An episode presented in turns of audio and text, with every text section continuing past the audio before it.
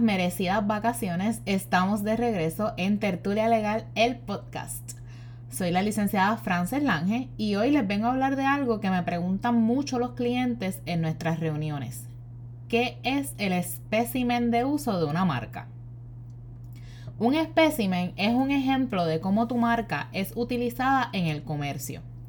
Es la evidencia fehaciente de que tú en efecto estás haciendo uso de la marca para la cual tú estás aplicando al registro, ya sea con productos o con servicios. En el caso de los productos, un espécimen demuestra que tu marca está siendo utilizada en el comercio con los productos de forma tal que se asocia la marca y el producto de forma directa.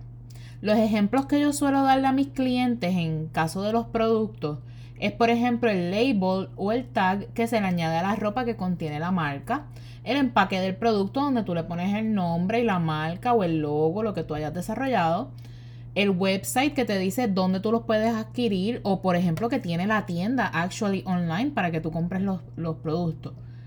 En el caso de los servicios, un espécimen demuestra pues, que la marca se está utilizando de forma tal que se asocia el servicio y la marca. Los ejemplos que yo les suelo dar a mis clientes, de igual manera, pues son el material publicitario, los brochures, este, un print screen del website que demuestra, ¿verdad?, cómo la marca se está utilizando en los servicios que tú estás ofreciendo.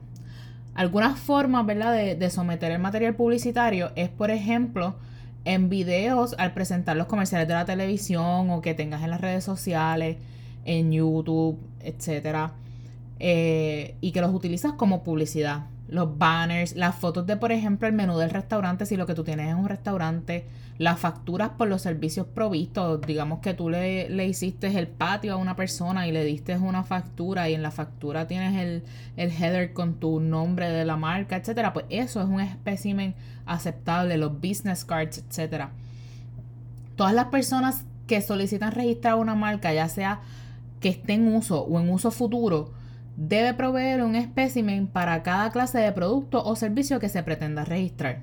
Según nos ha indicado el USPTO, un espécimen aceptable debe ser un ejemplo real de cómo se utiliza la marca en los productos o los servicios ofrecidos, debe demostrar los servicios o productos siendo utilizados en las clases para las cuales se solicita. Eso es bien importante porque si tú estás solicitando más de una clase y las clases son distintas, tienes que someter un espécimen para cada clase.